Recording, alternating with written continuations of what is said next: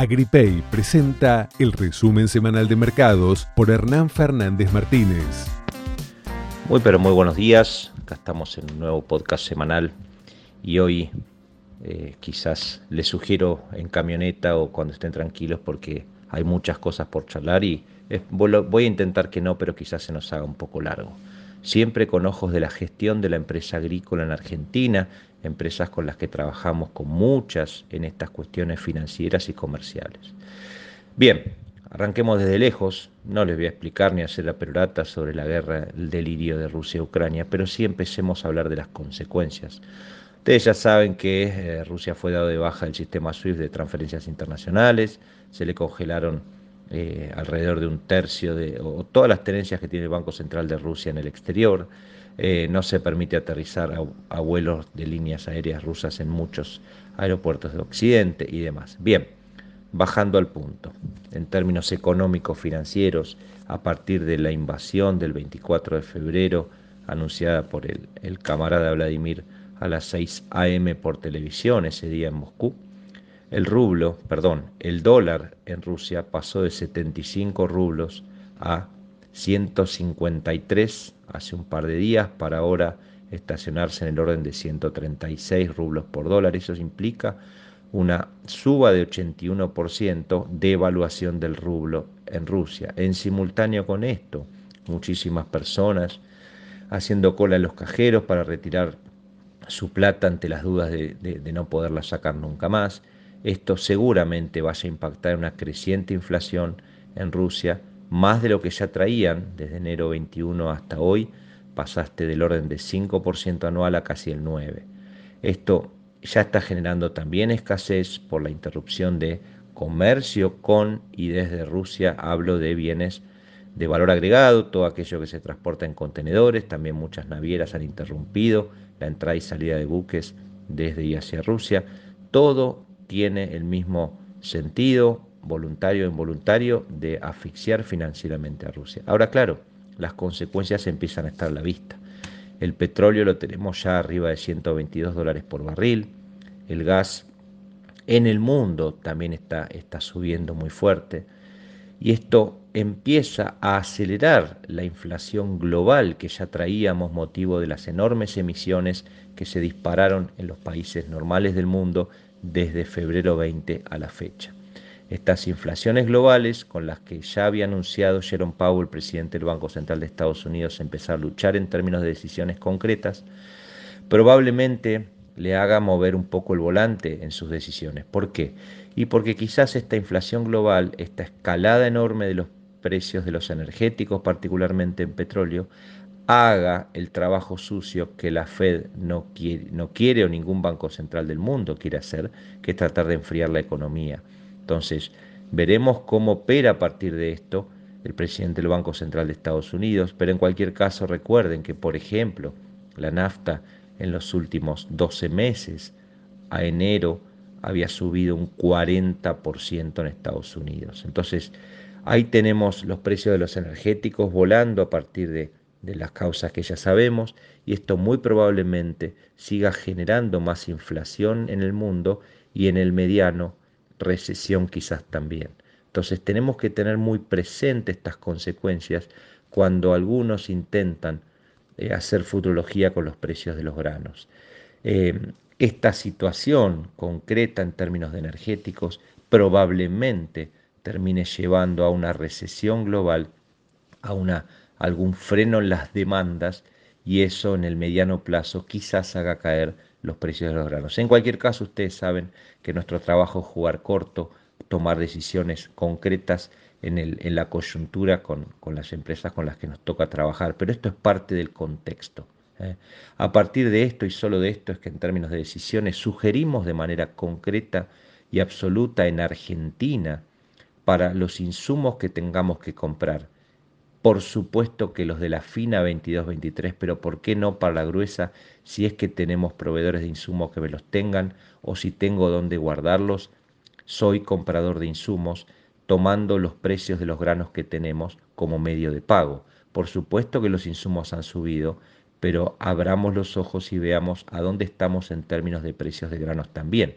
Por este motivo, es que por más que las relaciones insumo-producto todavía no se han puesto ventajosas, porque en términos relativos los insumos, particularmente los fertilizantes, han subido más que los granos durante los últimos 12 meses, no obstante, nuestra posición en esta altura, a principios de marzo, es salir a comprar insumos 22-23. Toda la información de los mercados en un solo podcast. AgriPay, el medio natural de pago.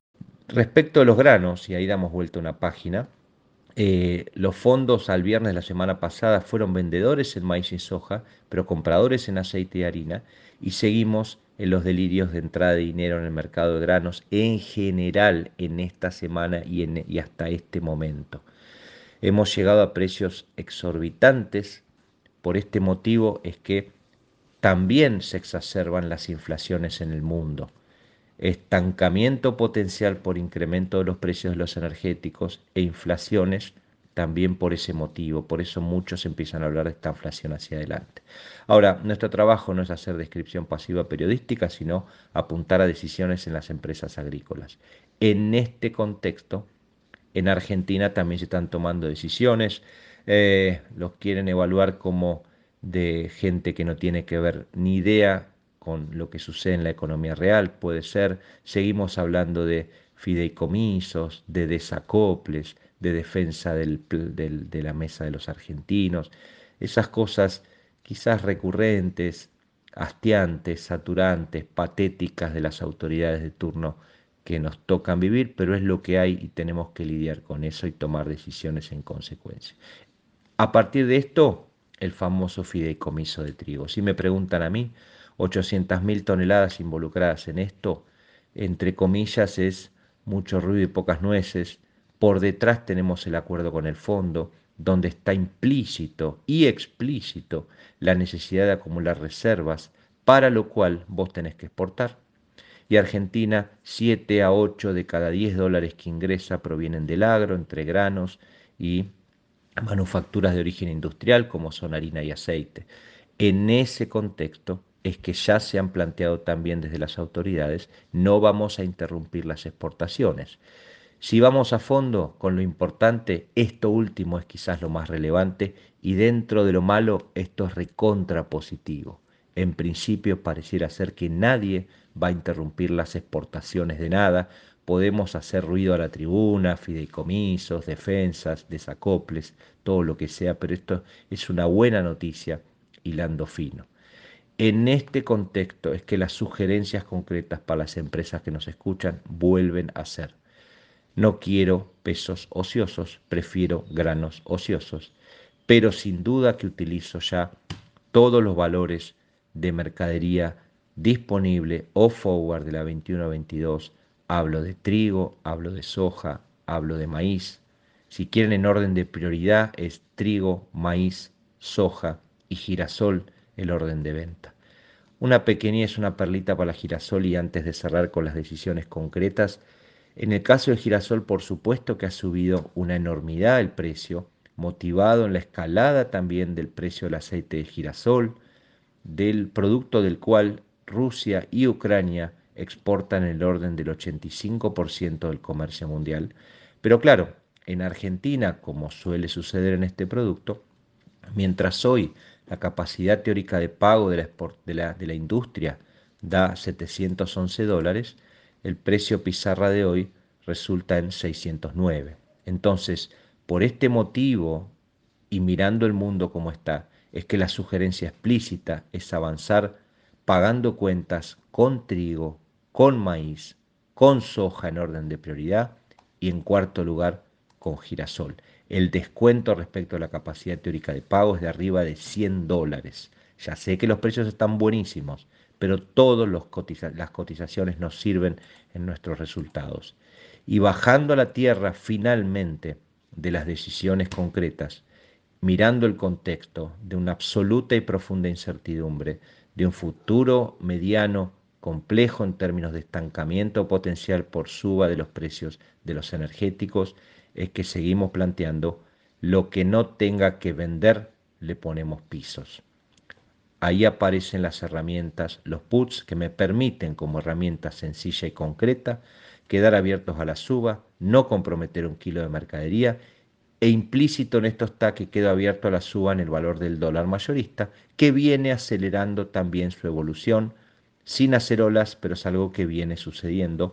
La evolución diaria del dólar mayorista, que es el de los granos, se duplicó en los últimos 30 días frente a los últimos 12 meses. En este contexto, vendo para pagar cuentas, vendo para comprar insumos 22-23, pongo pisos, compro puts para la mercadería que no voy a vender en el corto y mediano plazo. Se me extendió mucho, me pasé los 10 minutos, pido disculpas, había muchas cosas por charlar.